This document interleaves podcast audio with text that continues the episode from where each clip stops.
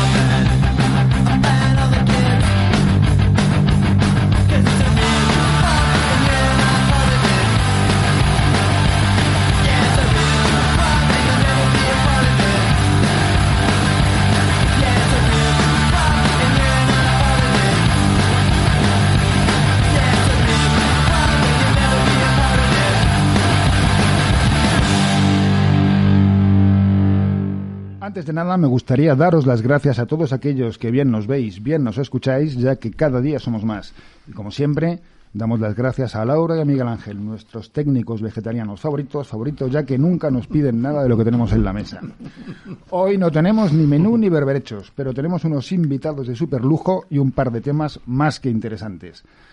Para entrar en materia, hoy os comento que nos acompañan, vamos a empezar por lo más difícil, tenemos a DJ Nano. Vaya, soy lo más difícil. En este caso es complicado describir a una estrella de la música electrónica a nivel internacional. Muchas gracias por las Porque con esto pues está todo dicho, ¿no? Pero también podemos decir que entre otras cosas pues eres músico, empresario, coleccionista, un currante con más de 30 años en sus espaldas en, cabinas, ¿no? de, toda España y de todo el mundo. Y últimamente es escritor o has colaborado en la edición de tu biografía que, sale en breve, ¿no? Sí, sale el 26 de, mayo. Y bueno, es eh, escritor, es una palabra que me queda muy, muy grande, ¿no? Eh, he tenido la suerte de poder eh, realizar este libro con, con Miguel Ángel Bargueño, que, que, bueno, pues la verdad que era un tío al cual no conocía personalmente, pero sí un libro que me marcó muchísimo, que fue la, la biografía de Enrique Urquijo. Mm. Eh, adiós tristeza y, bueno, pues, joder, de pronto eh, como que los planetas se alinearon, ¿no? Me llamaron de Planeta, nunca mejor dicho, que querían hacer el disco y era, era Bargueño, ¿no? El que iba a estar conmigo. Entonces, por tanto, he tenido durante casi tres años eh, más que ayuda de Miguel Ángel para poder escribir ese libro. Y sobre todo eres un disfrutón de la vida. Eso sí, por supuesto. Eso sí. eso es lo mejor de todo. Sí, sin duda, sin duda. Por otro lado, tenemos a Iñaki Domínguez, periodista, colaborador en distintos medios, como por ejemplo Radio 3, escritor, ensayista, o yo creo que algunos de tus libros son un poco, un poco ensayo. Y creo que te podemos añadir el de antropólogo, ¿no? Por el tema que vamos sí, de hecho, a no soy periodista, perdona que te corrija, pero periodista, sí, bueno, es verdad que, trabajo con medios, pero aún no hice la carrera de periodismo. Hice la carrera de filosofía y luego eh, doctorado de antropología. Hmm. Ah, pues mira, antropología me lo inventaba, pero es que eres doctorado en antropología, qué bueno. y sin ningún, ya no es ningún secreto, en breve tendrás también un programa aquí en Radio Subterfuge, ¿no? Sí, sobre, sobre macarrismo, entre comillas, eh, sobre, sobre las calles, sobre pues culturas urbanas, subculturas y demás. Esa es la idea. Muy bien. Y en tercer lugar tenemos a un viejo conocido, Pedro, Pedro Bravo. Gracias que ya por estuvo, lo de viejo. Aquí Ya- pillamos todos. ya estuvo en, en nuestro primer programa. Es un habitual de Casa Cabestani. Pues ya dijimos que era una mente pensante, escritor, periodista, comunicador, empresario. Y para el tema que hoy nos ocupa, músico o exmúsico y, y productor, ¿no? Que también viviste en primera persona el- la escena y los temas. Lo que viví a arriba y abajo, eh, Mm. como disfrutón de, y como convencido y enamorado de, de la, vamos a llamarlo, de la fiesta, ¿no? De que como se llamaba entonces también. Y luego pues montamos un grupo, un sello discográfico chiquitito y yo era manager, sello discográfico y a veces guitarrista. Y luego aparte en uno en mi primera novela retrata un poco bien ese paso de, de estar en un lado a enamorarte de la música electrónica y, y de lo que había alrededor y de dedicarte a cosas que igual eran un poco ilegales. Y creo que lo siguen siendo. Yo no, no me dedico a ellas, por tanto estoy ajeno.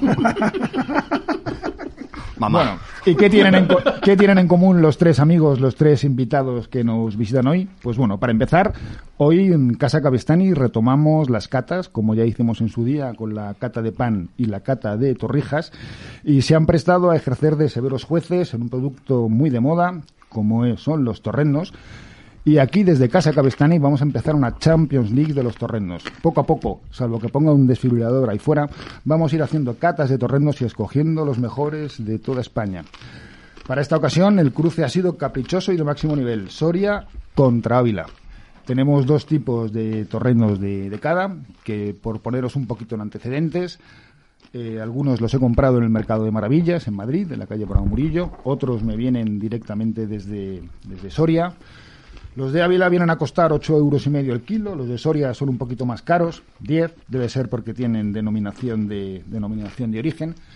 Y bueno, por cuestiones de infraestructura aquí en la radio, pues eh, están preparados hace un ratito, todos a la vez, o sea, en el mismo tiempo, y preparados en las mismas condiciones para que, para que haya igualdad.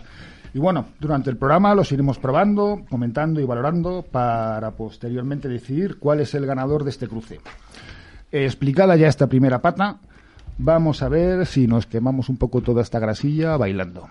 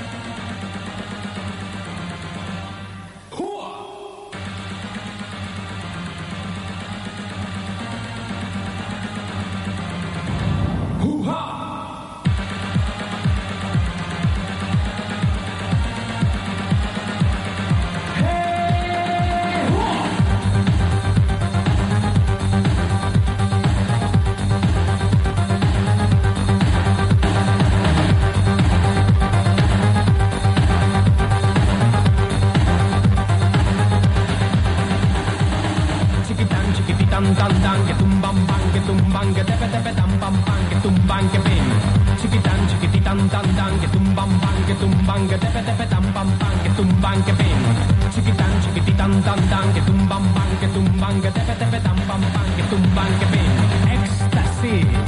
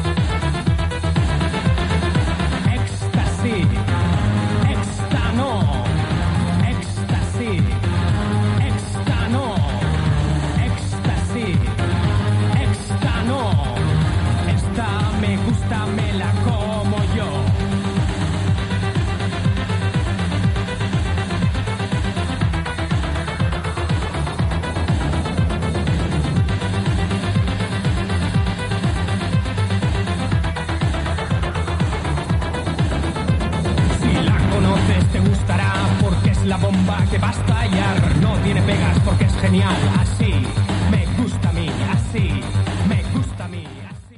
Después de escuchar a Chimo Bayo, me imagino que, que ya sabéis por dónde van a ir los otros tiros del programa de hoy y os explico. Todo parte de, de este libro de, de Iñaki, que es Macarras Interseculares, que salió el año pasado. Yo lo leí o lo acabé de leer, hemos visto antes, en el mes de junio, y que ya lleva varias ediciones. ¿Cuántas? Eh, ahora la cuarta va a salir. Bueno, no está nada mal, ¿no? No, no está muy bien. en el que haces un repaso antropológico del, del macarreo, eh, en- eh, prioritariamente de Madrid, ¿no? A partir de los años 50 hasta los 90, 2000, la actualidad, ¿no? Sí, trato de analizar la figura del macarra, eh, que el macarra originalmente venía a significar eh, proseneta, viene del francés macareu, que yo no sé francés, pero, pero para que se sepa cómo se escribe en español, ¿no? Y eh, pues se, se- se transmitió este concepto, esta palabra, a España a través de la frontera, porque es un país vecino. Y curiosamente en Estados Unidos eh, también se transfirió ese mismo macareu a, hacia, a través de Nueva Orleans, que era una ciudad francófona. Y eh, hay una película de Black Exploitation de, de unos pros- prosenetas que se llama The Mac. Entonces, Es muy curioso que, que- que en Estados Unidos, en el mundo de los eh, afroamericanos, los guetos y tal, se, se- también se habla de Mac, como aquí en España macarra, solo que la palabra macarra dejó de significar proseneta, sino una persona pues callejera, chulada, y entonces a mí me interesaba mucho analizar ese mundo callejero, de los mitos callejeros, de la gente que no sale en la tele, pero que en las calles eh, se habla Pasa un poco lo mismo con el término kinky, ¿no? Kinky viene de quincallero, que es el que recoge quincalla, que eran los antiguos traperos, ¿no? La gente que iba recogiendo lo que encontraba por las calles. Y kinky, quincalla, qui- quincallero, qui- qui- qui- kinky, ¿no? Y al final se ha quedado en kinky también un poco para definir al macarra. Sí, porque realmente eh, algunas de esas películas son de cine kinky real, es el Torete era un kinky, no era gitano, pero iba con gitanos, se dedicaba a la delincuencia, que es lo que se llaman kinky, pero luego películas de cine kinky como Colegas de Eloy de Iglesia de 1982 son macarras realmente, son macarrillas de, de las colmenas de la M30, ¿no? Y entonces a veces podrías incluso llamar cine macarra, ¿no? Pero bueno, eh, engloba todo lo que sea un poco delincuencia, yo creo. En aquella época el macarreo estaba muy asociado a la droga, ¿no? Al caballo principalmente. ¿Ahora también o no? Bueno, yo creo que en aquella época, claro, eh, si nos vamos a los 80, pues los 80 vivíamos todos en esa edad en un ambiente rodeado de, de heroína, ¿no? Y, y quizá, pues bueno, toda la delincuencia eh, estaba un poco eh, de la mano, ¿no? Con, con aquello. Ahora mismo, pues yo no lo veo así. Yo creo que no. Yo creo que yo conozco muchos macarras que no tocan droga y son muy macarras, ¿no? Lo que hablábamos antes, ¿no? El macarra es alguien que te mira y te, in- te infunde Yo un creo que cierto de hecho, respeto de hecho, chungo. empieza ¿no? a cambiar en los 90, que es Sí. un poco la época que nos trae aquí, eh, que el maca o sea, tocar droga, de alguna manera muchos tocan droga de alguna manera, pero no necesariamente están, estaban enganchados. Entonces el macar se convierte en, no sé cómo explicarlo porque es un término difuso, un tío duro con aspecto de barrio, aunque también puede ser pijo como retrata Iñaki muy bien en su libro, pero que va de duro, o sea, que no sea red ante nada Eso y que es. va para adelante y que puede hacer cualquier cosa en general para conseguir pasta, que al final es Sí. de, de lo que va todo esto. Pues os explico. El otro día, en hace un par de programas, cuando estuvieron aquí José Ángel Mañas, Víctor Lenore y, y Carlos Galán, eh, estuvimos hablando pues de- del libro de Iñaki y como estaba Mañas, que venía a hablar de su nuevo libro, que es Una vida de bar en bar, que es un pedazo de libro que, que os recomiendo, pero al final pues acabamos hablando un poquito de- del Cronen. Y hablábamos de esa transición un poco de, de la época del fin de los 80, la época que estaba en el Cronen, el paso a los 90, donde llega el tecno, y que había poco, había poco material sobre, sobre eso, más allá de los típicos reportajes de callejeros de, a las 9 de la mañana en el parking de un polígono de tíos que es, es muy posterior a ese proceso. De hecho, eso em- empieza a retratar la sociedad que se exhibe y nosotros lo que hacíamos es ocultarnos. O sea, no que, o sea, en el parking no nos ocultábamos, pero lo que no queríamos es que ni nuestros padres ni nuestros vecinos supiésemos lo que hacíamos. Nos poníamos las gafas de sol para que parecer que no habíamos estado sin dormir mucho tiempo. ¿no? Yo creo que el- el- la parte callejeros empieza la sociedad exhibicionista que, que es en ese momento y nosotros estábamos ocultándonos todo el rato, yendo, yendo a otros sitios donde no nos veían. Claro, que hablamos de un movimiento social, cultural, musical y como tal, pues lleva una fauna alrededor suya, claro. que al principio, bajo mi punto de vista, y, y yo creo que Nano también tiene mucho que hablar porque estaba ahí viviéndolo en primera persona allá arriba, era un movimiento, una fauna hiperdiversa. O sea, lo que, lo, lo que aglutina eh, a todo es la combinación de la música y las drogas. Yo creo que aquí está claro, esas pastillas a 5.000 Sí. pesetas y esa música que se relaciona... Eran muy caras. Hostia, pero daban mucho de sí. Yo me, para esa noche larga, Claro. incluso te guardabas un medio, un cuarto y salías al día sí, siguiente. sí, sí, ¿no? totalmente, totalmente. Y, y eso, por, por lo menos en mi caso, que venía de un macarreo de discoteca, que tú retratas de discoteca pijo, de pegarnos con los de la banda del moco, con no sé no sé cuántos, y mis amigos eran mucho más brutos que yo, encontramos en las pastillas y en esas discotecas la paz. Y el- con la gente con la que nos zurrábamos, nos dábamos abrazos y nos dejábamos de zurrar, por lo menos en esa primera época. Entonces la fauna era súper diversa. Había heavies, había rockers, había punkis, había pijos. Digamos que yo, yo creo que es el, el agente más golfa y más con ganas de salir y ganas de experimentar cosas nuevas, se encontró y encontró en, un, en esa unión de drogas y música un lugar de comunión, por decirlo de alguna manera. Porque esto surge a mediados de los años 80 en Europa, ¿no? En Europa Occidental, Alemania, Bélgica, empiezan a venir... Yo quiero decir una cosa que es Sí, interesante, yo perdona, creo. Claro, claro. Que la gente suele pasar por alto que, que la- esto es cultura disco realmente. Cuando estoy diciendo que hay promiscuidad en sentido no necesariamente sexual, sino que se junta mucha gente diversa, eso es la cultura disco original de los años 70, en la que los homosexuales, en la que los negros, en la que la gente ricos, los pobres, se juntaban en este esta ceremonia, digamos, carnavalesca, ¿no? Entonces, yo creo que, que es muy importante remarcar que realmente esa cultura de discoteca eh, se vino abajo un poco porque, porque se puso muy de moda, pero que se perpetuó un poco en el house también, eh, en el techno en Detroit y demás, y luego eso llegó a a Manchester y, y a través de, de Ibiza yo creo que llegó a España entonces yo creo que toda esa cultura discoteca de, de la diversidad eh, viene de, la- de- de lo que es de los años 70 a mi juicio ¿no? Tú en tus sesiones y la gente que va a verte, ¿hay crisol? O sea, ¿hay, hay mucha diferencia de, de tipos de personas? o- Muchísima. Y mira, has comentado una cosa eh, que en tu libro también la, la reflejas muy bien, ¿no? Y es eh, cuando llegó la explosión tecno, cuando la, la música electrónica, yo hablo de, de- hablo de aquí, de, de Madrid o de, o de- o de Bueno, porque España por poner antecedentes, digamos que en el, por lo que he estado mirando, en el 85 empieza el, el bacalao en Valencia. La, Sí, 88, 87, en sí. Barcelona- Sí, sí.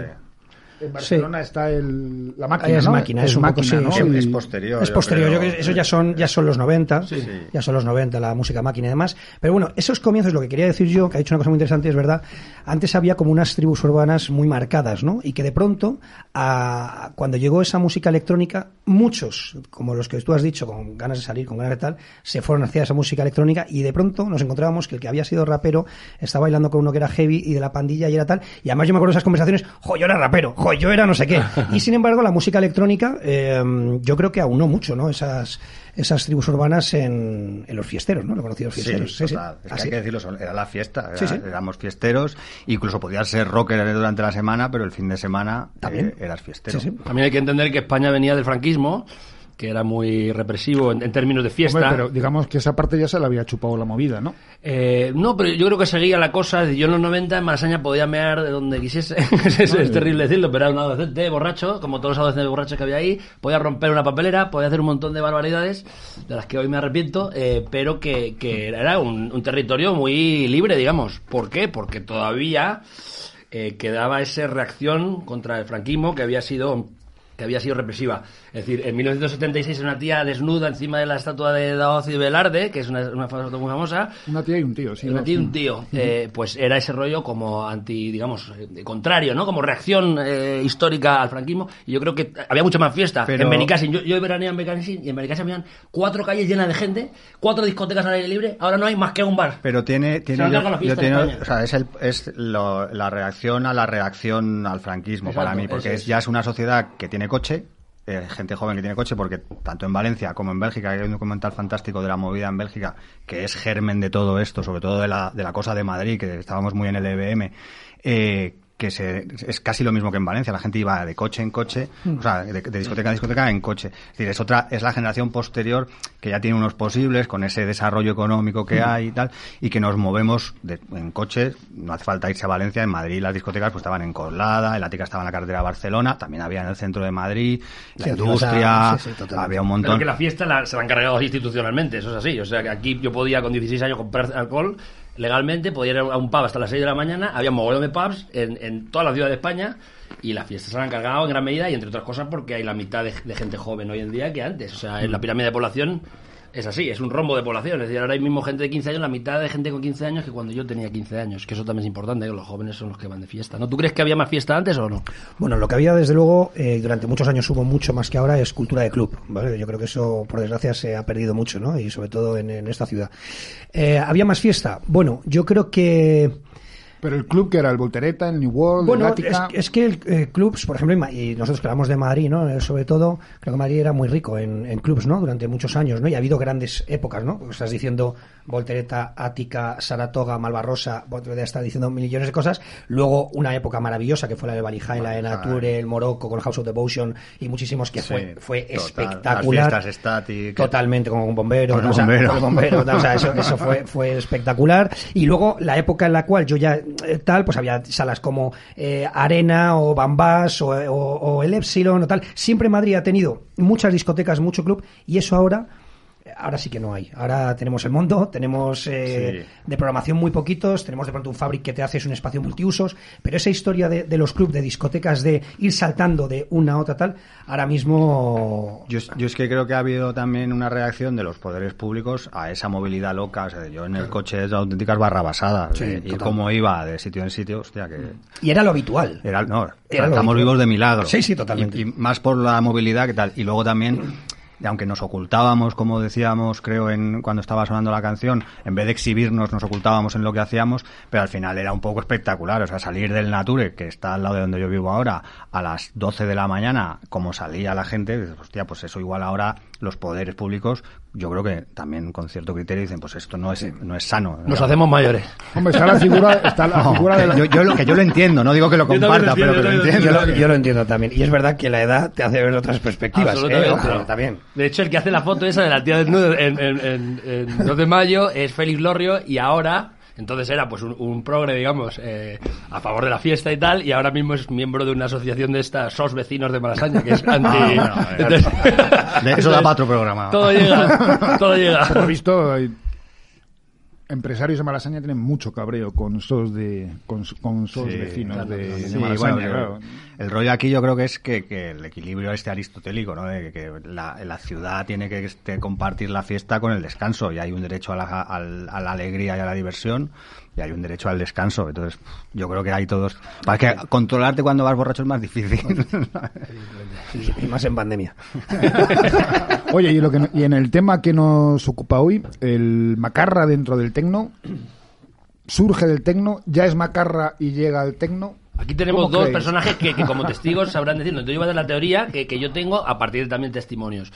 Eh, muy interesante porque eh, el- la identidad del bacala malote, macarra, que es pues el Pedro Gómez, New Balance y todo eso, eh, hay precedentes en el mundo pijo. Es decir, en los 80 el mundo pijo ma- Maloni, como dice uno de mis amigos, eh, el pijo Maloni era muy de moda y llevaba eh, Pedro Gómez, que era una prenda muy cara, N, New Balance, que era, la llevaba la panda del moco en el año 80, eh, que era una también nueva, digamos, algo nuevo. Y, eh, y digamos que yo creo que los, los bacalas malotes fueron apropiándose un poco de algunos símbolos de, de- de identitarios, como las New como el, Pedro Gómez, que lo robaban a los pijos, y se acabó convirtiendo en un signo identitario de bacala callejero. Y también el, Golf, por ejemplo, el Golf era, era un coche que era solo de pijos en los 80 y luego fue el típico de, los bacalas. Entonces yo creo que es curioso porque eh, eh, la identidad de bacala se empezó a coger un poco del mundo pijo. y Yo creo que había muchos pijos también que estaban metidos en el mundo del primer bacalao, ¿no? Sí. Eh, yo creo que hay dos procesos, y además eh, temporales. Eh, uno en el que los macarras llegan a las discotecas y en las discotecas, a través de la música y las estasis de 5.000 pesetas, se desmacarrizan y se hacen todos unos amigos de otros y no están en esa competición que tiene mucho que ver con el macarrismo, de a ver quién es más duro. Y esa es para mí la época gloriosa, Sí. la que a mí me fue... ¿Años? Pues el 90, 91, 92, 93, diría yo. Y hasta el 94. Es que el 94 cambió mucho. Y, las cosas. y- y cam- tiene que ver con el cambio de precio también de las drogas y con la diversificación y tal, pero eso lo, lo creo que lo hablaremos ahora. Pero ese proceso a mí me parece, eh, ya nosotros, mi grupo, mi grupo de amigos, eh, veníamos de ese macarreo pijo y veníamos de pegarnos en discotecas, que nos sacaban katanas, nos sacaban pistolas, nos sacaban de todo, y llegamos a las discotecas de bacalao, que se llamaba entonces, y se nos quitó eso, o por lo menos se nos quitaba durante ese proceso. Y luego hay una época posterior, que empieza en 94, 95, que viene todo eso, ese look que tú dices, que acaba viendo hasta detectores de metales en las discotecas, porque es que a la gente iba muy duro, muy duro, Sí. muy duro, y había movidotes que ahora no los ves, vamos. De hecho, de hecho es que lo, lo comentábamos antes fuera de micrófono, ¿no? O sea, eh, ser malote se convirtió en una moda. Para los malotes y para los pringaos. O sea, pero yo me acuerdo que la actitud, la actitud era, tenía que ser de malote, ¿eh? Si no, eh, tal, y, veías, vamos, eh, muchos amigos míos que no, no eran ni malotes ni nada, pues iban con esa actitud y tal, o sea, que, que se convirtió en una moda. O sea, se convirtió en una moda el, es, esa, esa postura, ¿no? Y esa forma de actuar. ¿Y por qué crees tú que, que ocurrió eso? ¿Tú, tú tienes alguna idea? O? Bueno, pues a lo mejor no, mm, yo creo que yo creo que por ejemplo eh, en las discotecas los que mandaban y es eh, un poco el macarra, el malote, ¿no? Era el que de pronto pues eh, o el más conocido más tal y no sé si todo el mundo querría llegar a eso y luego también la moda, la moda de, de vestir y de tal, yo creo que también tuvo muchísimo que ver, ¿no? De Bueno, pronto la identidad de es que creo que hay que decirlo claro, eh, cuando es joven, ser macarra, no para todo el mundo, pero para mucha gente es aspiracional, Sí. aunque no lo seas. Y ahora se ve muy bien. Tú ahora vas por barrios Sí, sí, pijos, pijos, majada onda totalmente. y ves gente en chándal que parecen Exacto. Jumbif todos. Y dices, Porque "Hostia, invitan a Zetangana y todo ese rollo que es como un Es- disfrazarse de macarra, que está Claro, moda ahora. entonces, pero es que eso es aspiracional, o sea, el parecer mayor de lo que eres, más duro de lo que eres. Parecer, parecer eh, lo que no eres, sobre todo. Igual ¿no? para ligar, igual para tener más colegas, porque al final la adolescencia y la posadolescencia es un periodo de inseguridad de la hostia. ¿Y cómo te curas la inseguridad? Pues, pues como los pavos reales, poniéndote una, una cosa así. Entonces, hay mucha gente que va por ahí y yo creo que eso va a ser siempre. Bueno, de hecho ahora incluso hablas de hablas de esos chandas, ¿no? De, de Tangana y de tal, y John Beef y tal. Bueno, pues ahí tienes eh, firmas como Gucci, como Vuitton, que te hacen chándal a 4.000 pavos. Riñoneras ¿no? también. Y parece que vas a ir a robar un coche, ¿sabes? Y, o sea, y es, y- sí, sí, sí, o sea, y, y esa es la... Esa Te es la- puedes comprar el coche dando el pantalón. Totalmente. y ese es el día de ahora. No, eso es el moderneo de ahora. El moderneo Sí, sí. de ahora, lo que mola ahora en el mundo alternativo es el macarra chic. Y luego, básicamente. y luego, que eso tú también lo has estudiado para el libro que eh, y para la cosa de la antropología social, todas las tribus urbanas y toda la gente de barrio popular lo que quiere es parecer que no es, o sea, quiero decir, oro, eh, plata, el Pedro Gómez, Pedro Gómez. pero que es lo mismo los gitanos, que los raperos, sí. que no sé qué, al final todo va de lo mismo, es decir, no, no, los mods eran así, los mods eran clase obrera y se vestían de punta en blanco, porque Claro. ellos eran Sí, clase sí. obrera, pero querían ser de aparentar otra cosa, aunque fuesen orgullosos de clase obrera. Total. Y luego yo creo que el origen también, todo el mundo habla no Mu- mucho de psicódromo, que tú has pinchado en psicódromo No, o yo nunca. No, Nunca. no, Psico- ahí estaba Nando. Nando Discontrol y, y mucha gente habla de, de, de psicódromo. Yo estaba buscando bacalas malotes en psicódromo en el 91, tío, y ahí no había ni un bacala malote. Ahí sí que habían pelados, sí que habían eh, skinheads, pero generalmente gente normal. Además, una época en la que el moderneo era gente normal, era como, uno es una chupa de cuero, o sea, camisas blancas, muy de la época, ¿no? Eh, eh, y el psicódromo, entonces. Había mucho pelado. Yo creo que el origen un poco de ese ser malote bacala, en parte también una influencia de los skinheads. Eh, Eso en Barcelona había muchos skinheads Bueno, y demás. ¿no? claro, yo creo que había en, el país ha habido muchos puntos, ¿no? A la hora de, de- sobre todo de la, de la actitud y la vestimenta del, del fiestero, ¿no? Sí. Barcelona era una, era una vestimenta mucho más skin, ¿no? De alfa, eh, incluso Martins y tal, ese rollo, ¿no? Madrid era, lo has definido muy bien, ¿no? Era con sus Pedro Gómez, sus New Balance, eh, su cadenita, su Powell Peralta, su Bones, ¿no? Y luego Valencia era mucha licra, había mucha licra ahí de Active y, y camisetas ajustadas y tal, y, mm, y bueno, era, era, era, era curioso, ¿no? Y luego, sin embargo, en el norte, por ejemplo, el norte eran pantalones de campana, mucho fosforito, ¿no? Sí, O sea, la verdad, verdad. Bueno, Sí. y, y en el sur, nosotros con los side effects. Claro, eh, con era Satisfaction y todo toda la aquello, época del breakbeat, tal, Breakbeat, que en el claro. sur era loquísimo. Yo he visto en Huelva, en las fiestas de Huelva, que tocamos a las 9 de la mañana, eh, hacía un calor que no os podían explicar en Huelva, un 31 de agosto, que los mosquitos te asesinaban, gente bailando como tangirl, chicas bailando con botas no de apresquí, de esquí, de las rígidas, con calentadores, que yo decía, vámonos de aquí, porque alguien va a morir después de nuestra actuación. Entonces, el look de cada región era, Era- muy gracioso. Cuando ibas de gira, era muy gracioso porque Claro. ¿Qué cojones es esto? Sí, Yo no sí, he visto sí, esto en mi vida. Totalmente. Eso ya no pasaría probablemente porque No. ahora tenemos la globalización de Total. internet y tal. claro, que internet. Todo imita un bar de. Quiero abrir un bar. Pues abrir de bar de París. Y ya tienes imitando al bar de París. Entonces todo el mundo no se pasa. iguala. Eso también lo decía. O la ropa, la ropa la compras a golpe de clic Claro. en cualquier Gómez parte Escribano me lo decía, que es eh, un escritor de Canillejas, que es profesor de instituto, entonces dice que en los 80, empezó hace muchos años, en los- a finales de los 80, y que antes había de todas las tribus urbanas y ahora son todos iguales, que ahora los chavales van todos vestidos iguales, que está muy homogeneizado todo. Y los macarras en esa época eran pegones, controlaban droga.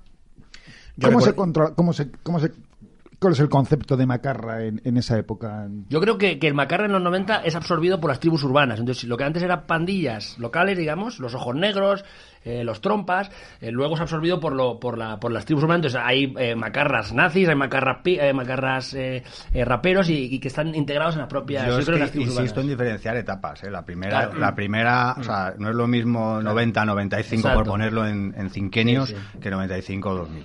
Y en el 90-95 lo- veníamos del macarrismo y en las discotecas nos diluíamos el macarrismo y luego cada uno que hiciera. Y ahí vas, iba más por mover pastillas y otras cosas que no eran pastillas. Claro. Eh, que de hecho las pastillas, yo cuento una anécdota novelada en, en la opción B, como a unos amigos míos les pararon en la puerta lática a la Guardia Civil y dice, os cogemos el speed, que era cocaína, y ellos pensaban que era speed, y, y las anfetaminas os las quedáis. Y las anfetaminas eran 17 pastillas de 5.000 pesetas, que con eso dijeron, bueno, pues fenomenal, quedaros con el speed, y nosotros seguimos... Bueno. Porque ni siquiera la policía lo conocía, ¿no? Entonces yo creo que el macarra de aquella época estaba moviendo porque además los circuitos de las pastillas eran mucho más pequeños que luego, porque luego se industrializaron, digamos, los procesos y por eso se abarataron. Y luego ya cuando empieza el macarreo duro de peleas, pues ya había peleas, ya había, pa- ya había de todo. Muchas, Había- muchas peleas. Muchas peleas. Muchas peleas. Tú desde la cabina, ¿cómo veías? He visto de todos los colores. O sea, yo he visto peleas eh, de todos los colores y tengo algunas grabadas a fuego que no se olvidarán, incluso tiroteos en puertas y cosas que me han pillado a mí ahí, ¿no? O sea, Bueno, una... en la- puerta de Toledo, en la discoteca. Sí, en la Puerta de Toledo, sí. los- Allí lo que era. Sí, los iraníes. Sí. Bueno, pero la discoteca Arena, por ejemplo, que era una cosa que era curioso, porque había movidas brutales que hoy serían noticia y en aquel entonces no salían ni en los periódicos. Discoteca Arena, yo pinchando un día, tirotearon en la puerta, reventaron todo y, y eso no salió en las noticias, no salió en todas lados, reventaron a los porteros y me acuerdo que había unas movidas enormes eh, y, y lo que sí que había, eh, en aquella época yo recuerdo que no había tribus urbanas, por así decirlo, pero había barrios. Entonces había como muchas peleas entre barrios, los de Cañorrotro contra los del barrio del Pilar, el barrio del Pilar contra el de Villaverde, con lo tal. Entonces eh, eh, mm, era muy curioso, ¿no? Eh, esa historia, eh, porque era, era, había mucha violencia en las discotecas. Y ¿Cuál era la discoteca más, eh, un poco más violenta que, que- o sea, el Omen, una de estas que eran muy famosas en la época? eh, Mm, Bueno, el pues Omen- Omen, a lo mejor, o sea, veías, pero no era tampoco súper... Yo reconozco que en la época más violenta me quité. Sí. Porque me pareció excesivo. ¿sabes? Sí. Eh, Es que- que, bueno- porque venía de eso, ya, ya lo había vivido. Es que imaginaros, imaginaos aparte lo que os digo, la violencia, como he dicho, la actitud de ser macarra y ser malote era, era una moda. Entonces, eso generaba muchas peleas. ¿Tú qué me, me- qué me estás mirando? total. ¿Qué me estás mirando? Y ahí se liaba ya la Mari Sí, Morena, ¿no? Era como cuando ibas a un concierto, yo que sé, de los Toy Dolls y los skins te estaban esperando para si les pisabas partirte la boca. Entonces, no molaba ir. No, no, no, realmente. Y tampoco mola ir a una discoteca que te pase un detector de metales. ¿Qué quieres que te diga? ¿sabes? Pues yo discotecas, me preguntáis a la pregunta de qué discotecas recuerdo muchas, pero recuerdo, por ejemplo, una de las mayores ilusiones que me hizo a mí en mi vida fue cuando me invitaron la primera vez a Scorpia, a Barcelona a pinchar, Sí, ¿no? qué guapo. Entonces me llaman a Scorpia y, joder, tío, que yo era la hostia, ¿no? Scorpia era un, era, vamos, impresionante. Y os juro que según me pongo a poner el primer disco, se empieza a pegar media pista con media pista, tío. O sea, pero, pero Wall of Death. Yo, yo flipando, pero es que encima llegan los porteros, que yo no he visto seguridad más asesina en mi vida, y empiezan a dar patadas voladoras a diestro y sin eso, se quedó vacío y me hice la sesión vacía, porque desalojaron la sala y me pinché mi directa y media dos horas. cojones.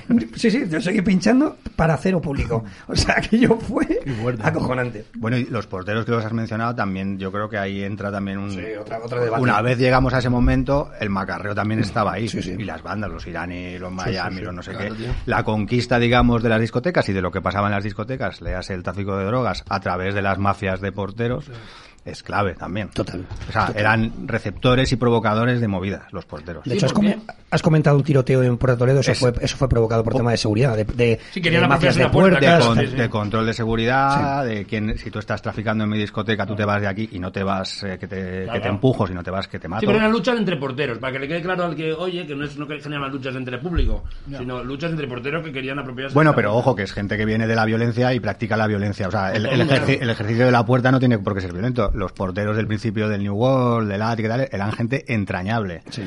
Que era- estaban como así, pero eran entrañables. ¿no? Elías, Juan Carlos, había el- gente maravillosa. tal, no sé qué, Sí, gente sí, de sí. puta madre. A mí me han echado del New World y me han dejado volver a entrar. Tío, es que Pedro, que no sé qué. Pues te- es que te conocían por tu nombre. Es que te conocían por tu nombre. había castigos, ¿te ¿Sí? acuerdas? Bueno, a mí me. De esto como en el balón. Yo le digo, le dije una vez, como en el balonmano, me echas dos minutos y vuelvo. Había castigos, no, no, tú no puedes entrar que estás castigado. Bueno, cuando me Pero- levantes, pero es que ya te te con- levantaré el castigo. Es que te conocí, es que te conocían. Y luego entra una gente que es profesional, con perdón de la violencia, ¿sabes? Entonces, eso genera. La violencia genera violencia. Entonces, Sí. Si tú pones a un ejército en la puerta, pues el ejército actuará como ejército. Total, total. Bueno, recuerdo también un portero que también asesinaron eh, en la discoteca Kea, una que estaba en, en la cartera de Barcelona y en, en Canillas, Canillejas, perdón. eh, y fue por una, una trifulca con un cliente, ¿no? O sea, los clientes eran muy violentos, hubo un mal tal. le que la apuñalaron. Le dieron no sé Ah, cuántas era puñaladas. Kea, que me Ah, decían que era en Ática, pero claro, no, no me No, encajaba no, porque, fue en Kea, fue en Kea y estaba en la zona era, un, era un portero ¿no? muy conocido, se llama Moisés, ¿sabes? Y Era este- argentino este. Mm, Pues no te puedo decir, no te puedo decir si era argentino. Argentino sé que había eh, José el Pibe. Había varios, había varios, había tal, pero vamos, eh, pero vamos, este fue, esto fue con un cliente, al parecer. Eh, a mí me dijeron algo. Por eso, por, pero por ese, por ese ambiente violento del Exacto. cual preguntabas, ¿no? Que eran unos era- chavales, los que le mataron eran unos chavales bacala, malote de barrio, pues Sí. que mm, no me dejan entrar, me chuleas, pues algo de eso, un conflicto. Terrible, o sea, era- era- y era, era- muy jodido para los porteros, claro, porque para un portero hoy en día es mucho más sencillo ser portero que en una época en la que está de moda ser un super malote, ¿no? La verdad que el ambiente era muy, era complicadito algunos Y eran súper malotes que iban muchos, además. Es decir, que, Exacto. que Sí. igual te venía uno y dices, bueno, uno vale, pero es que te vienen 36 Pedro Gómez detrás. Exacto, exacto. ¿Qué es esto? Es un ejército. Sí, sí. Bueno, pues vamos a hacer una pequeña pausa para, para recargar el, el vídeo que, que estamos grabando del, del podcast y en breves instantes estamos de vuelta con, con todos vosotros. We're recording now. Here we go. Introducing my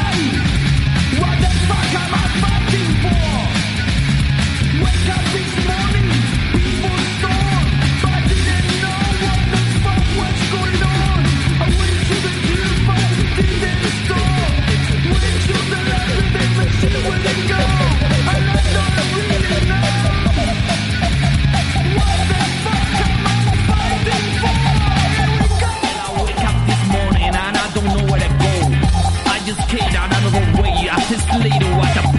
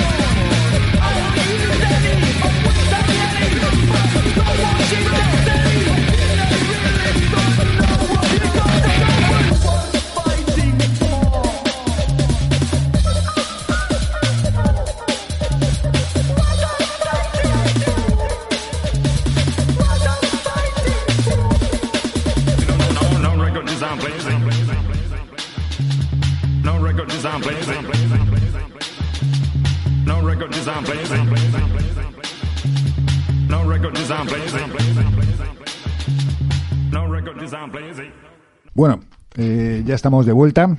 Hemos tardado un poquito porque teníamos la, la boca llena. Ya tenemos casi terminada la, la cata Esto de que ha sonado tienes que decir que era. ¿Eh? Que la música que ha sonado. Ay, sí, sí, perdón. Este, bueno, preséntalo tú, por favor, Pedro. Pues era Side Effects, eh, que era un grupo de la época de los... No, esto era del 94, 95, que yo era el sello discográfico manager. Era un grupo de techno-punk. Esto era una versión de Nirvana, Nirvana. Un poco alocada, que tocamos mucho en aquella época en Madrid. Bernie y Lucky, que eran los, los originales miembros, llevaban yo creo que desde, desde el 91-92, tocaban en el Matraca, tocaban en otras partes. Nos sumamos unos cuantos más y acabamos haciendo giras por toda España, teloneando Chemical Brothers, eh, tocando en Festimat, mucho en el sur, que era donde les molaba más lo que hacíamos nosotros, que era el breakbeat. Es esta música que basa en el, en el ritmo del funky, el breakbeat que se inventó el batería de James Brown y que lo acelera y que te pone a bailar como loco y eso en Andalucía les partía la caja a todos y en cambio en el resto de España era como una cosa rara. En Madrid no se entendía muy bien y en Barcelona directamente ni les sonaba. Y, y nada, pues era Side Effects, que era un, es un grupo que ahora se encuentra difícil porque somos un grupo no de culto, sino de oculto.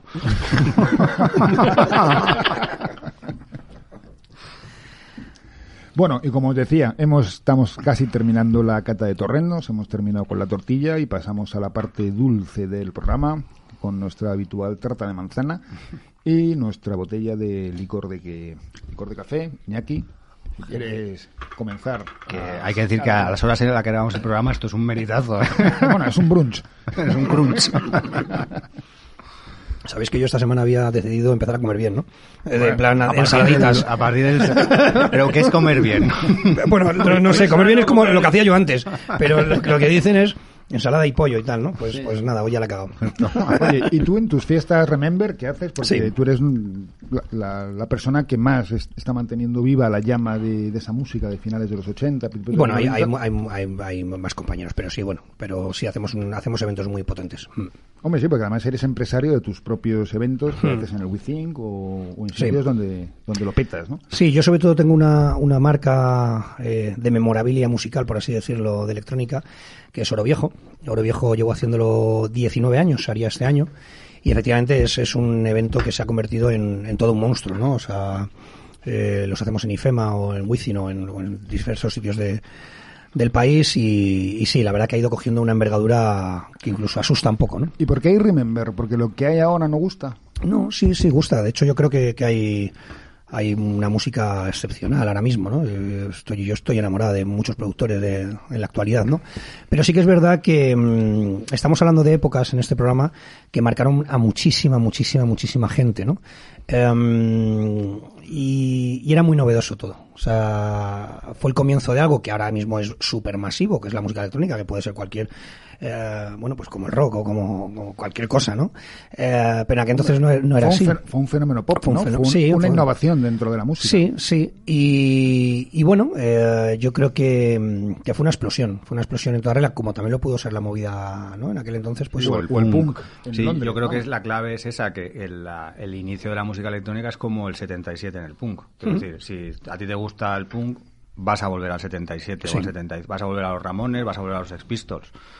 Y si te gusta la música electrónica, vas a volver a los 90, al EBM, a, a todo el rollo que tú pones en tus fiestas, ¿no? Yo creo que es, es clave. ¿Qué público va a tus oros viejos? Pues mira, Oro Viejo se ha convertido, como te digo, a ver, no es lo habitual. La verdad que Oro Viejo eh, es que es un fenómeno. Me gustaría que un día vengáis a, a verlo cuando, Cuando cuando se pueda, cuando se pueda. vamos, ¿eh? Pero el abanico es muy grande de edades, ¿no? Porque tengo chavales de 20 años a gente de 50 y tantos, 60, ¿no? O sea, es, eh, es un evento que es muy es muy bonito, está también muy bien organizado, entonces pues bueno, pues cualquier persona le va a gustar porque es más allá, te haya gustado o hayas vivido o no hayas vivido la música electrónica, hacemos un espectáculo que es ya se ha convertido en un, en un monstruo, como digo, ¿no? Y, y mucha gente va a ver también el espectáculo, ¿no? Y haces un, en, en música haces un recorrido Sí, eh, diverso. cronológico. Cronológico. Sí, O sea, yo empiezo, yo empiezo mi- total. Yo empiezo con, con empiezo con guitarras, ¿no? Con, con esos eh, Run With You, ¿no? Y, y esos eh, Peter Murphy y demás, ¿no? Sí, luego Midnight Oil, efectivamente, efectivamente. Luego ya voy subiendo al EBM y luego ya pues voy entrando un poco en ese sonido de Valencia, en Madrid lo que era Quality, eh, ya entrando un poco más en el bacalao y, y luego ya voy llegando pues a, a un parón que suele hacer esa época del Omen, de Epsilon, que es ese tecnoácido tan maravilloso, ¿no? Y de ahí ya pasó al, al mundo cantadito y Las progresivo, cantadito y progresivo, ¿no? Que es lo que sí que es verdad es más masivo, ¿no? Porque ya entonces ya ya las radios ya pues eh, ponían muchas canciones de, de aquellas y tal, y es lo que más conoce la gente. Y sí, es eh, un evento que puedo pinchar 12 horas a lo mejor Qué guapo. y hago ahí un hago un recorrido musical muy muy bonito.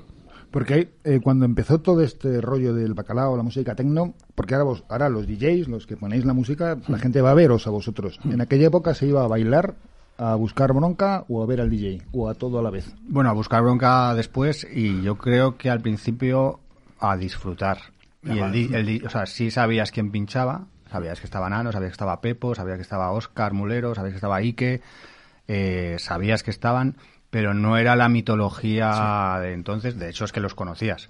Eh, entonces, el- eso empieza luego, yo creo, eh, pero también porque se, se hace más masivo y claro, se va ganando más pasta. Pero el, el disc yo creo que la figura enorme era fue después. Sí sabías quién pinchaba y si te gustaba uno ibas a verle, pero ibas a bailar. Ibas a bailar, efectivamente. Ibas a bailar. Ibas a bailar. Ahora mismo la gente, todo el mundo mira un escenario, ¿no? A ver un espectáculo, a un disjockey, pero que está rodeado ya de un super show, ¿no?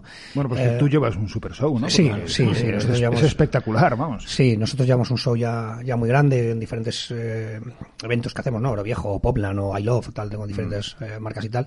Eh, pero aquí entonces es que lo, lo has dicho perfectamente, ¿no? O sea, la gente sí sabía quién pinchaba y tenía una, y tenías un- y tenía una identidad ese disjockey, pero luego lo que sí pasó, que fue lo que convirtió al disjockey yo creo ya en una popstar, por si lo queréis decir así, eh, fue cuando de pronto ya, y no hace muchos años, cuando de pronto eh, artistas como David Guetta tal, por a través de compañías discográficas, pues se juntan con las Destiny Child, con Sí. el rapero de moda tal y cual. Entonces la electrónica ya se hace totalmente mainstream y la figura del disjockey pega un paso brutal. Pero molaba mucho, de hecho, para los que además ya veníamos del rock y tal, que estábamos acostumbrados a estar estáticamente mirando un espectáculo, que podías bailar poco, podías lo que sea, mole- molaba pasar de, de mirar a esa pared y, y que la pared fuese 360, es decir, tú, el, además que el sonido de las discotecas, bajo mi punto de vista, era bastante mejor que el posterior. Buah, lo que sonaba, lo que tío. sonaba en la- discoteca y suena a peña de, que, del pueblo, tío. lo que sonaba en la ática, lo que sonaba en la ática era bastante potente. Entonces estabas, en vez de mirando al disc estabas mirando a tus colegas, disfrutando de las luces. Y eso molaba mucho porque estábamos acostumbrados a un, a un show menos, o sea, más Menos show. menos show. O sea, pero estábamos acostumbrados a una cosa muy estática, de ver a una gente tocando, ¿no? Entonces a mí me molaba también mucho eso al principio, ¿eh? Sí, sí, sí, De- sí. de, hostia, estoy con mis colegas bailando, Yo iba, disfrutando. yo iba al Deep, que, que era pues del ese el más alternativo, y, y yo he visto a todo el mundo. El único que me fijé un poco era Roger Sánchez, porque era el tío más famoso que hacía vídeos en MTV, pero yo he visto a Carl Cox y a todo el mundo, pero no los he visto. O sea, yo estaba de fiesta ahí y no me enteraba si estaba Carl Sí. Cox o quién estaba, porque además, pues probablemente Magoya, que era el DJ oficial o de ahí, pues pinchaba una música similar. Entonces yo no me enteraba quién coño estaba pinchando, pero eran tíos muy famosos. ¿sabes? Bueno, yo, yo recuerdo eh, discotecas como antes de Arena, que era Q Madrid, que era también residente, yo pinchaba en un palomar, que era oscuro, que no se sabía Exacto, eh, tío. quién estaba, ¿no? O sea, hasta que al DJ se le bajó a un, un escenario, ahí tardó, ¿no? Eran cabinas Yo más, cabinas como- que a mí me flipan, a mí me sigue encantando Mola cuando voy a un bolo y veo privadas, cabina. ¿no? Me encanta, me Son las cabinas que tenían los discos, o sea, las cabinas que venían de las discotecas tenían Claro. los discos dentro, que el- Esas, el, esas. jockey y las etapas de potencia que daban un calor de la hostia. Sí, sí. Yo he visto a Frankie Knuckles, que es como el, el padre de la música house, Sí, y lo me he enterado tres o cuatro veces, pero es que no lo veías. En el Deep, por lo menos, a veces, a- es que ya más al Roger Sánchez este lo pusieron en, en el escenario, donde ponían la gogos esa vez, pero realmente lo tenías como detrás, y es que eh, yo no Cal- lo- a Cal Cox le vi en Deep y era una cabina en altura. Ese ese veía es, mucho, justo sí, detrás, sí, sí. ese es. También hablando de música, el tecno influyó en otros géneros musicales, ¿no? Como se, se comenta que, que otros grupos, otros géneros empezaron a tomar cosas de, de- la música de baile, por decirlo de una manera, para revitalizar sus canciones también, Sí, ¿no? Para supuesto. meternos unos ritmos más, unos BPMs más acelerados, para... Yo quiero decir una cosa primero, eh, para la gente que no sepa, porque yo no lo sabía, y es, es que realmente los que mantuvieron viva la, la cultura disco, la, la electrónica, yo creo que fueron lo- los siniestros, los góticos. Es decir, en, en Madrid estaba el Warhols, por ejemplo, Luchana, y, sí. y- y de hecho la movida de, de Valencia, la ruta del bacalao original, era New Wave, eran el grupo de estos pop eh, tipo, pues un poco góticos, ¿no? Entonces, eso primero, ¿no? Que nadie habría asociado, yo en mi mente habría asociado el, a un bacala macarra con lo que venía antes, que eran esos góticos, ¿no? Y luego lo que sí pasó, sobre todo en el mundo alternativo, con, con, Prodigy, que fue un pelotazo al estilo de Nirvana, fue que Madonna, eh, todo Dios, eh, se puso a meter temas electrónicos, un poco de ese de breakbeat también, eh, con esos ritmos filtrados, que realmente eran ritmos de los años 70 en la música negra, filtrados a través de los Chemical Brothers y demás, y, y entonces todos los artistas pop tenían que ver, U2, todo el mundo tenía que meter un elemento electrónico, que yo me acuerdo que para mí la electrónica era eh, lo peor cuando tenía 13 años, ¿no? Y mi hermano me acuerdo que me trajo esa canción de... Y eso ya porque sus colegas ya se iba poniendo un poquito de moda, prodigito ese rollo, ¿no? Claro. Y claro, en poco tiempo pro- en la electrónica es guay otra vez. Claro. Pero, pero para mí no, no lo era. Has dicho dos, dos artistas que lo, lo marcaron muchísimo y lo volvieron muy mainstream, ¿no? Una fue Madonna y otro fue U2, ¿no? U2 yo me acuerdo Madonna. disco- U2 yo me acuerdo cuando U2 sacó Zuropa, que era un disco súper electrónico con Lemon, con tal, y era- chocaba, ¿no? Yo era de guitarra de. Y Madonna sí, Madonna, yo creo que Madonna ha sido súper electrónica, ¿no? O sea, y era era mm, de ser pop, súper tal, no sé qué, de pronto hacía discos Bueno, que eran mucho le- más no me electrónicos. acuerdo el nombre, le produjo un disco un productor francés de aquella época del French Touch y tal, bastante potente. Sí. Sí, sí, cogía los mejores productores. Madonna es un poco, salvando Bueno, las distancias, por- como Bowie, una vampira que Sí. coge lo que mola. Lo y- que mola, y claro, está de claro, moda. Como claro. hacen los grandes productores mainstream, Justin Timberlake, todos estos Por ejemplo, un grupo Sí, sí. mítico de esta casa, que en ese momento ya no estaba en esta casa, en subterfuge, como era Dover, tuvo un viró hacia la música. Pero mucho posteriormente, ¿no? muy posteriormente, Por sí. eso he dicho, Sí, cuando sí, ya sí. no estaba en 2008 y tal. subterfuge, cuando ya intentaron... Sí, pero o- o- me vi el otro día el documental de Héroes del Silencio y, y se dice al final eh, que parte de la separación es que Bumburi quería lo que hizo en su primer disco, virar completamente el grupo a la música electrónica. Los otros dijeron, pues vaya usted por ahí. Eh, no me meto, ¿eh? Eh, pero el primer disco de Bumburi Es iba con bases, no, de Oakley. con bases de drum and bass. Estaba alienado, era como con Metallica cuando se hicieron el bruje. como que no se encontró a sí mismo, ¿no? Yo sí creo que también a, a nivel de producción, o sea, lo que pasa es que... Bueno, el otro día, la hablando de producción- Metallica, estuvo aquí Joaquín Niki, en el último concierto de Metallica en Madrid, hace un año y medio, tocaron una versión de los Nikis. Sí. Sí, qué guapo, tío. Sí. Estuviste, yo lo conocí al tío de los Nikis, al cantante, yo lo conocí. No, Joaquín, que es amiguete, estuvo el otro día Ah. con el pingüino, uno a cada lado, tuvieron aquí un... Yo lo conocí en un bar una noche. sí. Pero hablando de Metallica, fue curioso que de repente Metallica, ante 40.000 personas, empieza a cantar. Claro, lo que le pasó a Metallica es que salió Nirvana y se quedaron ahí, ¿qué hacemos ahora? Entonces eh, se pusieron unas gafas de sol, como vestidos como cubanos y sus fans hardcore dijeron, no nos gusta nada esto. Pues a mí ese- esos discos de Metallica me molan, ¿eh? Yo era muy fan de Sí, sí, Metallica. sí, sí, sí, sí.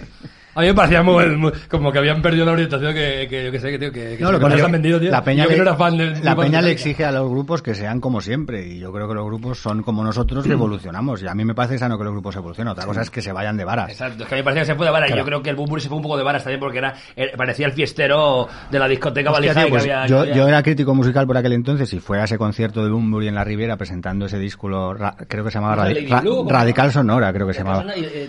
Y, y era drum and bass. Y tío, la gente, como pasó luego, es que le adoraba. Y, se lo, y les, le encantaba. Y de hecho, el tío luego ha hecho una carrera de ser completamente fronterizo. Que yo no soy fan de Bunbury, pero creo que hay que respetarle porque lo ha hecho. No, no, sí, yo le respeto, pero que digo que estéticamente parecía casi una caricatura de lo que era un fiestero de la época. Sí, es verdad que tenía esas gafas. Oakley. Es total, sí. El Pedro Gómez. Pasando calor en la la polla, ¿no? Y en la música actual hay macarreo. Sí, bueno, yo, Creo, yo creo que hay macarreo, eh, sí, sí, o sea, sí, sí que lo hay. Sí lo ¿Cómo hay, per- pero per- fíjate, cómo pero, percibe? Porque pero el macarreo, el macarreo, estado hablando- perdóname, perdona, Sí, sí. dime, perdona. No, no, perdona, perdona, dime tú. El- usted. No, perdona, perdona, eso me encanta, eso eso es para un libro, tío. Ya sabéis lo que dicen, que los españoles perdemos mucho tiempo en una puerta de pasa tú, pasa tú, pasa tú, que lo ganamos saliendo del baño sin lavarnos las manos. Vale, pues eh, yo, por ejemplo, ahora ese apartado moda malote, si lo, vamos, si lo queremos asemejar un poco a lo que estábamos hablando y tal, yo creo que está más en una vertiente que ha llegado hace unos años y que ha roto también todo, que es ese trap, ¿no? Y, y esa vertiente más urbana, ¿no? Los, la gente, lo que hablamos de los chandas de antes, ¿no? Pues yo creo que está ahí más que en la electrónica, ¿no? Más que la electrónica pura y dura. Yo nosotros hacemos un festival muy multitudinario, se llama Summer Story en, en Arganda, que se hacía se hace donde se hacía Rock in Rio. Rock in Rio. Claro, son 120.000 personas lo que pasan por ahí, ves eh, ves eh, un público muy muy por así decirlo muy blanco, ¿no? Muy, muy ¿El trap es una evolución de la música electrónica? Eh, yo creo que tiene mucho de música electrónica, tiene mucho de rap y lo más interesante del trap es que es un macarrismo de cartón piedra. Esto- aquí podríamos distinguir. Hostia, o sea, vendiendo en macarra. eh, eh, Te están esperando en la puerta. Omar Montes está ahí. Lo digo ahí diciendo en mi casa, que, que soy macarra de verdad. No, no, o sea, quiero decir, hay que distinguir uno. No, seguro que el purga es muy malo, pero vamos. Quiero decir que. Quiero decir que, que una cosa es el macarrismo y otra cosa es el macarreo, que yo creo que el macarreo sería más como moderneo, ¿no? Digamos, es decir, en general, pues todo esto de Rosalía, Zetangana, que yo no, no metiéndome con ello, no creo que ellos vayan de gangstas, que además los gangsta raps no eran ninguno de ellos gangsta en realidad. Los de California, eh, por mucho que te digan, ninguno de ellos lo era, ¿no? Eh, y, y, y entonces ahora eh, este rollo no es que vayan de gangsta, simplemente que es pues una cosa estética, es decir, vas vestido como un macarra de marginal.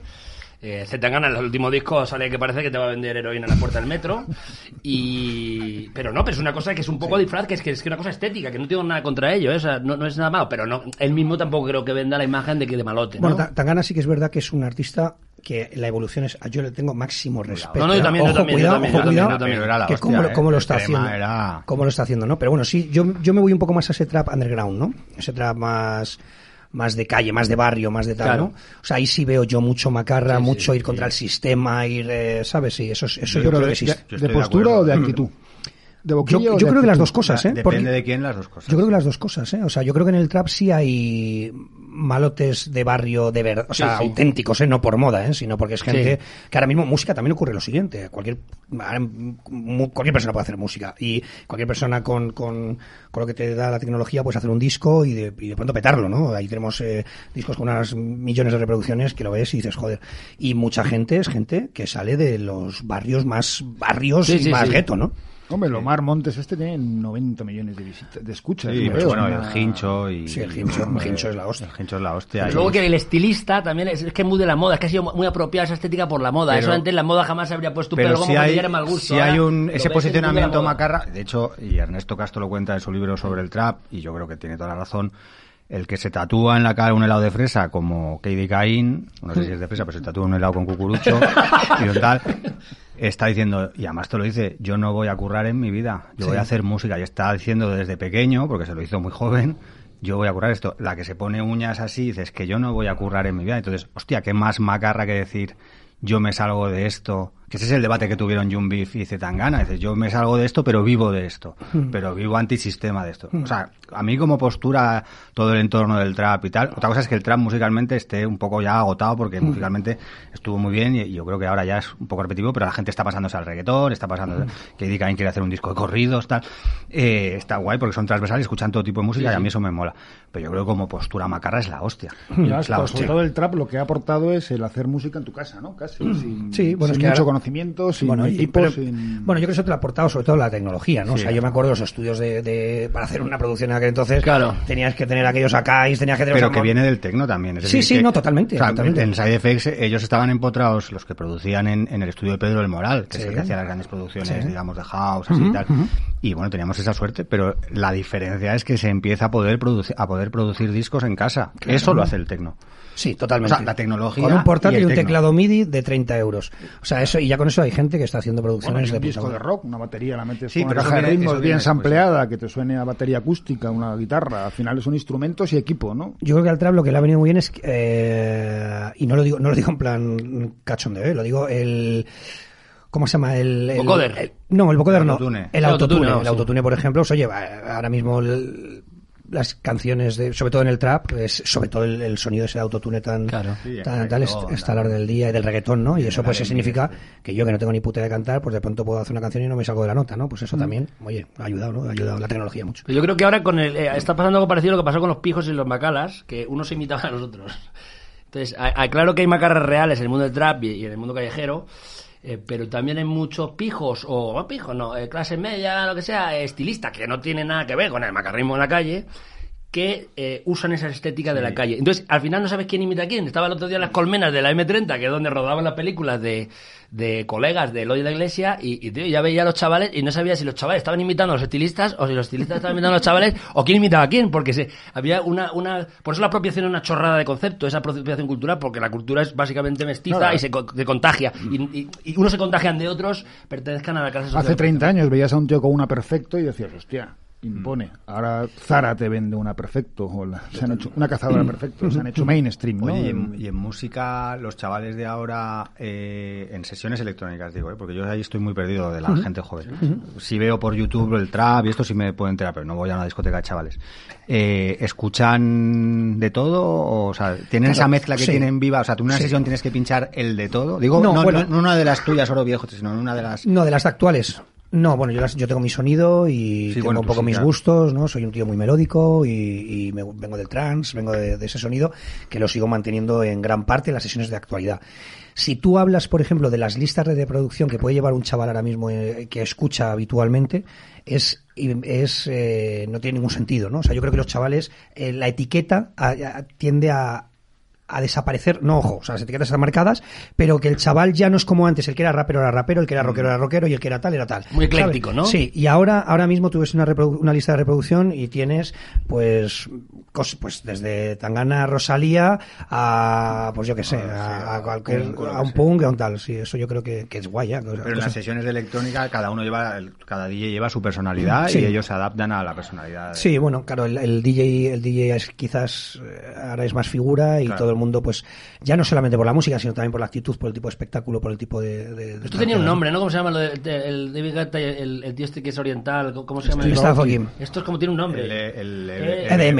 EBM, porque No, también pero bueno, EBM este- es el no, pero EBM es el antiguo, pero luego se llamó EDM, EDM, porque- pero, pero está mal. EDM es Electronic Body Music Sí, y el, el- Pero es que está mal, porque EDM es Electronic Dance Music, Dance y todo es Electronic Dance Music. O sea, lo es que, bueno, se marcó... Eso es una cosa de los americanos Sí, que cuando el- se hizo super mainstream en América lo llamaron porque EDM. no se habían enterado de todo lo Eso anterior, es. aunque nació allí el techno de Detroit. el Sí, sí. house En verdad ese sonido del que hablas se llama Big Room, ¿sabes? Es el- está catalogado como Claro, Big Room. el es como grandes de- conciertos, digamos, Sí, con un DJ, Sí, sí, sí. Y bueno, es, es ese espectáculo, ese Tira la show. tarta, el sí, sí, a la gente sí, y tal, sí, sí. sí, sí, sí, sí. Mm, Así es. Hombre, es que tú eres, bueno, tú, Steve Aoki, hacéis otro tipo de concepto de, de espectáculo. Sí, ¿no? yo, por, yo claro, yo, o sea, yo, yo hago dos tipos de sesiones muy, muy diferentes. eh, por eso yo necesito seguir pinchando en clubs. O sea, a mí eh, quizás soy un de, de grandes formatos, pero necesito el club y sesiones largas porque necesito hacer ese recorrido musical porque vengo de donde vengo, ¿no? Eh, pero luego sí que también en los espectáculos hacemos un, como decía antes, un súper espectáculo eh, que más allá de la, del DJ poniendo música, ¿no? O sea, la tecnología que llevamos en el escenario y demás. Y dentro de la música electrónica actual y del trap o tal, eh, dentro del macarreo, ¿qué crees que qué mueve a esos macarras? Yo creo que hay que entender que el macarra la droga, original, la poses, el macarra original, ser el líder. muchos de o- ellos venían de, de- de zonas rurales a, a zonas industrializadas. Y era un personaje muy típico, que, eso es algo que la gente de mi generación no sabe, que era un tío con pantalones de campana, eh, que escuchaba glam rock, curiosamente, que era el, rock más eh, andrógino, digamos, que se juntaba en el baile que le llamaban, que era la discoteca, y se pegaban unos con otros. Y que eran gente normalmente de barrios eh, muy, muy pobres. ¿Qué pasa? Que hoy en día, pues yo creo que, que estos especímenes eh, desaparecen porque es que la ciudad no es como lo era antes. Antes era una ciudad que, que estaba en construcción, que estaba en el límite con lo rural, y ahora mismo, pues yo creo que el macarrismo realmente Hombre, está muriendo en gran medida. Claro que hay gente, hay delincuentes, hay delincuentes profesionales, otra cosa que la gente no sabe que hay, bueno, hay todo Pulp Fiction, eh, si te ponen las gafas X para ver rayas X, eh, hay, hay todo tipo de, de- de fenómenos curiosísimos que sería interesante hacer en libros y demás, ¿no? Pero que, que yo creo que el macarra como, como, como macarra real, digamos, como macarra delincuente, como macarra callejero que se pega a la calle, es que no puede existir casi porque es que le pegas un puñetazo a uno y tiene la policía eh, enseguida ahí porque llaman por un móvil. Es que eh, rompes un coche, haces cualquier cosa, eh, estás mucho más vigilado, eso es así. O sea, estás mucho más vigilado en España, en Estados Unidos. En Estados Unidos, si tú cometes un delito, pueden llegarte hasta tu casa. En, en- en los, en los riots estos de Brixton, no sé dónde, en Londres, a todos los que robaban algo, los oían por una cámara hasta su puta casa. Por las CCTV, sí. Claro. Bueno, pero sigue habiendo, ¿eh? Si tú te- Claro, claro. Incluso en YouTube lo retransmiten, las, las, por ejemplo, las pegadas entre ultras del los no sé qué de Varsovia contra el no sé qué de no sé cuánto, pues se quedan ¿eh? y se lo graban en YouTube. Sí, yo la verdad es que lo que les mueve ahora no tengo ni puta idea, porque tengo 48 años y como comprenderás, no estoy ahí. Bueno, pues ya vamos a ir concluyendo el programa de hoy y antes de los agradecimientos y las despedidas, veo que la tarta de manzana de postre no la habéis tomado, no así el licor de café, que sí ha tenido su, su tirón. porque cuando has parado yo tenía esto lleno. Y como decíamos antes, en esta Champions League de los torrenos que estamos haciendo, competían Ávila contra Soria. ¿Cuáles son vuestras valoraciones, Nano? Yo he puesto una puntuación de 1 a 10. ¿eh? Y bueno, con el, en el 1 he puesto un 9. ¿Eh? Y no se ha llevado un 10 porque he puesto... Que el 1 cuál es, que ya me pierdo. ¿Es este? El 1 es este. Vale. Que de hecho ha gustado bastante porque es el que, el El que que no queda prácticamente nada. Del número 2 he puesto un 7. Del número 3 he puesto otro 7 también. Y del número 4 he puesto un 8. Hola. Pedro. Pues mira, yo coincido en el 1 y el 2. El 1 he puesto un 9 y el 2 he puesto un 7 y el 3 he puesto un 6 y el 4 he puesto un 4. Oh, Pues mira, yo creo que en mi caso, como, como estudiante Pobre de cuatro. filosofía, que hay una cosa es la fenomenología, que tienes que estudiar el sabor para ver qué es la cosa en sí y tal. No, bueno, bueno, no. eh, y, y lo que pasa es que según la fenomenología, que yo creo que es que al probar el primero, tener más hambre, eh, puede ser que a mí que más me ha gustado es el primero que he probado. ¿Qué es el 4? Eh, que es el... Tío, es lo que no sé. Es el problema es que no sé cuál No, es. ese es el 3. Ese es el 3. Entonces yo he puesto un 9 al 3, he puesto un 8 al 1, que creo que este era, era este el, 1, ¿verdad? El, 8, que este me ha gustado mucho también, eh, un 8 al 2, que yo creo que era ese, ¿verdad? Y este es... quizás- El dos es este, Ah, el el dos 2 es es este. Pues ese es el que menos me ha gustado, así que, que le puse un 7, vamos. Pero para mí el mejor era este, y- pero no sé si es porque, claro, al ser el primero que me ha entrado tan bien, ¿sabes? Que también hay que pensarlo, ¿no? Llegas aquí, el primer torreno tan rico que te metes en la boca, y dices, mi favorito. ¿Y tú has votado? Sí, yo le he dado un 9 al número 1, un 6 y- al número 2 y al número 3 y un 9 al número 4. Entonces vamos a sumar, esto da 35, 3 por 7, 21, 27. Parece que sí que sale por la tele. Tu, tu, tu. En Eurovisión lo hacen mejor. 12, 12 y 9, 21 y 7, 28, mm, 8 y 8, 16, 20, 29. Pues ha ganado uno de Ávila y uno de Soria. Sí, y el 1 y el 2 eran Ávila. este- el 1 Yo y el muy 2 uno y dos. eran Ávila y el 3 y el 4 eran ¿Y cuál era el segundo? Soria. Este. A pesar de que yo le he dado una puntuación bajísima. Fíjate que tienen mucho fama, ¿no? Los torrenos de, de Soria, Soria, ¿no? que incluso tienen su denominación ¿Este era de origen. Eso era Ávila. Los has no, hecho- esto es Soria, eso los es Soria igual. Están igual, esos a la vez, en cuatro sartenes, con la misma técnica, oreados el mismo tiempo todos, porque bueno, el hacer el torreno tiene un pelín de, de complicación hasta que le pillas el punto y salen las burbujitas de, Claro. la, de la corteza y tal. Pues bueno, ya llegamos al, al final del programa. Espero que, antes de nada, agradecer la presencia a Nano, a Iñaki, a, a Pedro. Muchísimas gracias por venir. Espero que hayáis encontrado muy a gusto. No Súper a sé, ha servido para hablar un poco del Por tema supuesto, que, tío. Yo que siempre saco cosas de aquí. Yo mente, esto lo ¿no? transcribiré para otro libro, eso seguro. A mí me Por parece que hablar de aquella época me parece maravilloso. Sí, a mí me, me ha encantado también poder tener esta charla y, y ver los puntos de cada uno. Me ha gustado mucho, lo he pasado muy bien. Pues muchísimas gracias a todos por venir. Cerramos por hoy las puertas de Casa Cabestani y, como no, con DJ Nano.